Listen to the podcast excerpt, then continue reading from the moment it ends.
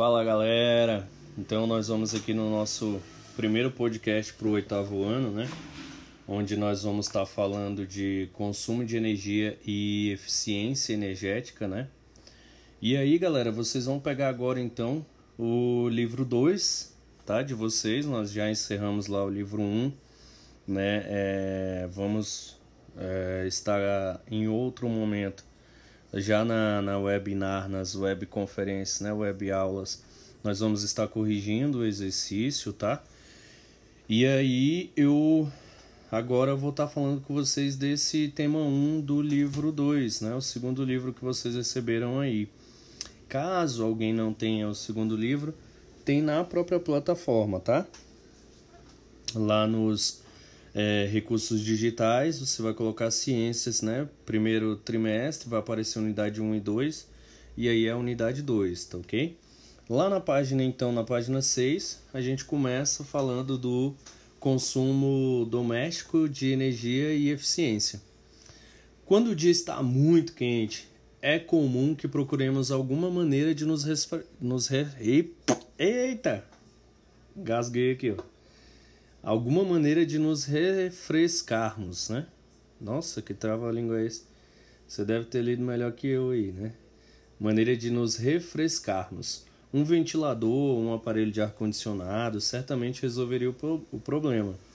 Mas qualquer um dos dois aumentaria o valor da conta de luz no final do mês, né? Nesse caso, qual é a melhor atitude? Abrir uma janela, comprar um ventilador ou um ar-condicionado? Como saber o impacto desses aparelhos nos gastos com eletricidade? Eu acho que nesse caso de quarentena, né? A questão é que nego deve estar jogando videogame até umas horas, né? E com certeza as contas de energia vão vir muito altas, mesmo se neguinho não estiver jogando videogame, não estiver gastando ar condicionado, porque tá todo mundo em casa, então tá todo mundo é, de alguma forma utilizando algum aparelho eletrônico e aí a conta de luz vai vir mais cara mesmo, tá? Então, uh, ele começa a falar então de potência, né? O que gasta mais energia? Uma lâmpada LED ou uma máquina de lavar roupas? A resposta é: depende do seu tempo de uso. Se a lâmpada LED permanecer acesa durante um ano inteiro e a máquina de lavar roupas for usada apenas uma vez, durante 3 horas, a lâmpada terá gasto cerca de 25 vezes mais energia.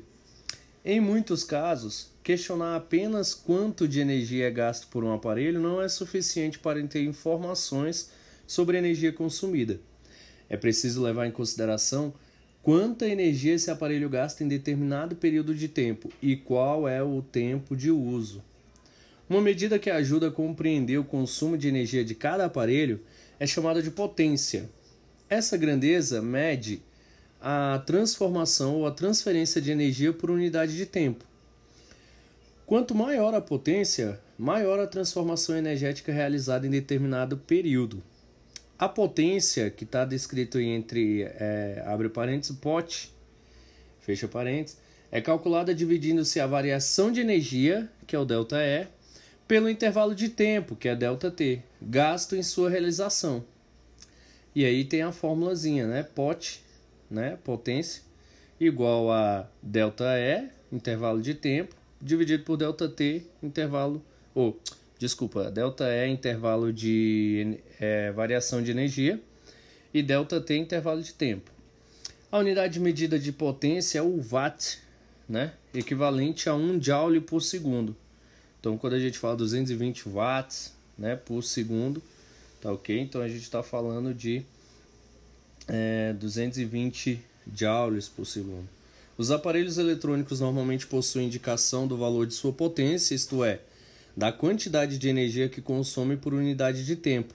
Por exemplo, se um televisor tem potência de 80 watts, significa que ele consome 80 joules de energia a cada segundo. E aí então nós vamos lá para a página 7, tá, galera? Continuando aí, ó. Sabendo disso, qual potência é maior? A de um ventilador ligado na velocidade mais baixa ou na velocidade mais alta? Se a velocidade é maior, a quantidade de energia elétrica convertida a cada instante em energia cinética das pás do ventilador é maior. É fácil constatar então que quanto maior a potência do ventilador, mais vento ele é capaz de gerar. Duh, óbvio, né? Mas então, na hora de comprar um aparelho doméstico, como saber qual gastará menos eletricidade no final do mês? Podemos estabelecer a quantidade de energia, tá? Delta E, variação de energia, gasta por um aparelho de potência conhecida, POT, ligado por determinada quantidade de tempo. Logo, nós temos o cálculozinho aí, a variação de energia é igual a POT vezes o intervalo de tempo.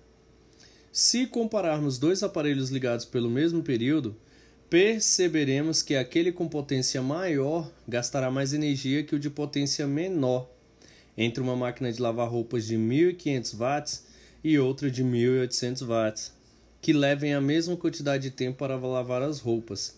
A primeira gerará mais economia na conta de luz no final do mês. Em contas de luz, normalmente a energia gasta é medida em quilowatts-hora que equivalem a 3, 3 milhões e 600 mil joules. Pense em quantos aparelhos na sua casa possuem as maiores potências e por quanto tempo eles permanecem ligados, né? O chuveiro mais ainda, tá? O nego fica tomando banho no chuveiro morno e acha que tá tudo bem. E aí nós temos a eficiência dessas transformações energéticas. Lembrando, gente, esse cálculozinho não vai dar pra gente se estender muito. A gente tem muito conteúdo, tem muita coisa para debater. Então o Titio não vai ficar cobrando essa, esse cálculo de potência, até mesmo porque mais para frente vocês vão entender que tem o selo do Inmetro, onde ele vai determinar quem é mais gasta mais energia, quem não gasta. Qualquer aparelho eletrônico é obrigado a ter esse selo, então hum, isso eu não vou estar tá cobrando agora para vocês. E aí nós vamos para a segunda parte, lá no finalzinho da página 7, eficiência das transformações energéticas. Não é somente o valor da potência que determina quanta energia gasta por um aparelho. Como vimos, cada dispositivo é responsável por converter uma fonte de energia, geralmente elétrica, em uma ou mais modalidades. Mas será que é possível transformar 100% da energia utilizada em algum aparelho em outra forma de energia?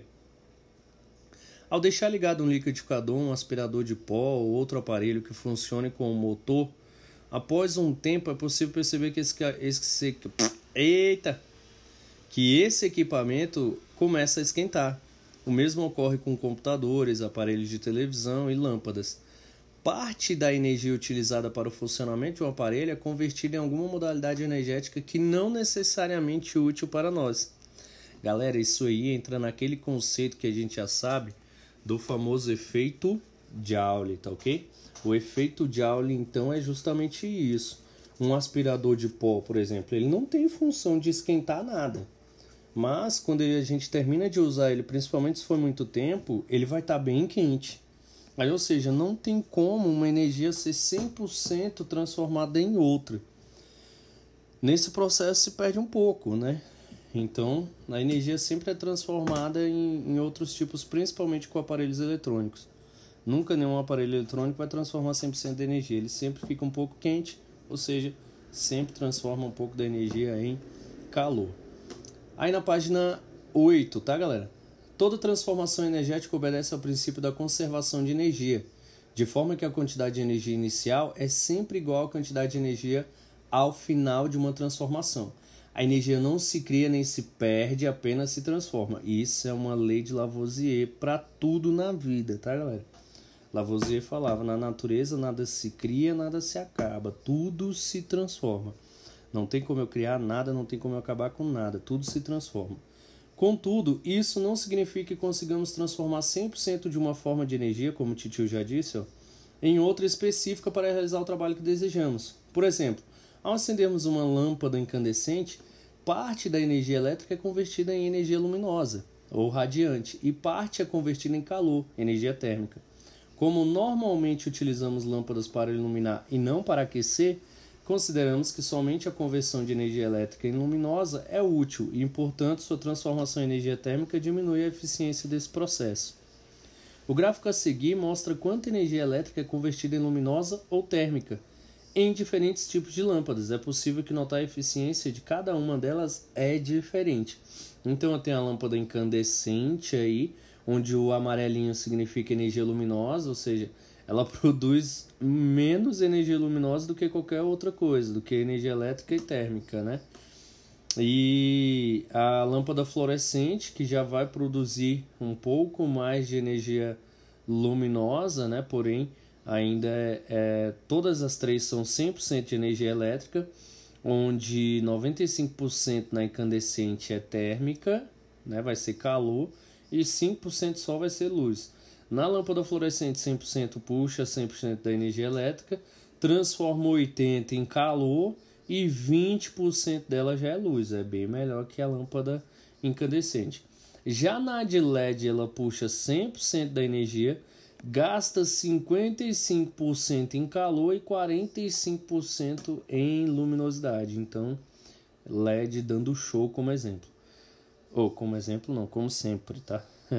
Titi ainda está se adaptando a essas tecnologias que a gente está usando para poder continuar os nossos estudos, continuar o nosso conteúdo, tá, galera? E, e morrendo de saudade também. Aí tem a perguntinha: sabe-se que nas pirâmides alimentares, a cada nível trófico, apenas cerca de 10% da energia química é assimilada pelos organismos? Em que tipo de energia os outros 90% são dissipados? Aí é só você lembrar que os outros 90% são dissipados porque o outro indivíduo, antes de ser ingerido, né, antes de transferir energia, ele usou para consumo próprio, ele usou para fazer o seu metabolismo, ele usou para poder fazer sua corridinha, sua atividade, é, para caçar outros alimentos também. No caso da planta, para puxar a luz do sol, para produzir madeira, então, ou seja, diversas outras atividades, tá ok? E aí nós vamos então, pessoal, agora para a página 9, onde é o selinho do Inmetro que eu falei para vocês, ó. Nele, galera, tá indicando tudo, ó. Aí do lado tem indica o tipo de equipamento, o nome do fabricante, todos o selo do, do Inmetro é como se fosse a certidão de nascimento do eletrodoméstico, tá? O eletrodoméstico tem certidão de nascimento e é esse selinho do Inmetro, onde o mais importante que você bate o olho, você tem que ter noção é do coeficiente energético, né? o consumo de energia. Então aqui a letrinha A é o mais econômico que tem dentre todos os aparelhos. Não significa que ele não vá puxar energia, muita energia. Mas é que de todos os que existem, o modo operante de produzir aquele eletrodoméstico, ele está dentro dos mais econômicos na questão de energia. Fechou, galera? Beleza? Então, eu vou encerrando esse podcast aqui. Por favor, é, não esqueça de fazer as outras atividades, tá? Coloca aqui embaixo nessa né, atividade, depois de ouvir o, o podcast, o que que você conseguiu interpretar, se você está gostando, se dá para a gente seguir com esse mesmo esquema. O titio vai conhecendo novas modalidades, novas ferramentas para estar tá usando com vocês e aí a gente vai usando. Beleza? Brigadão, galera. Até a próxima e vamos para as outras atividades, tá?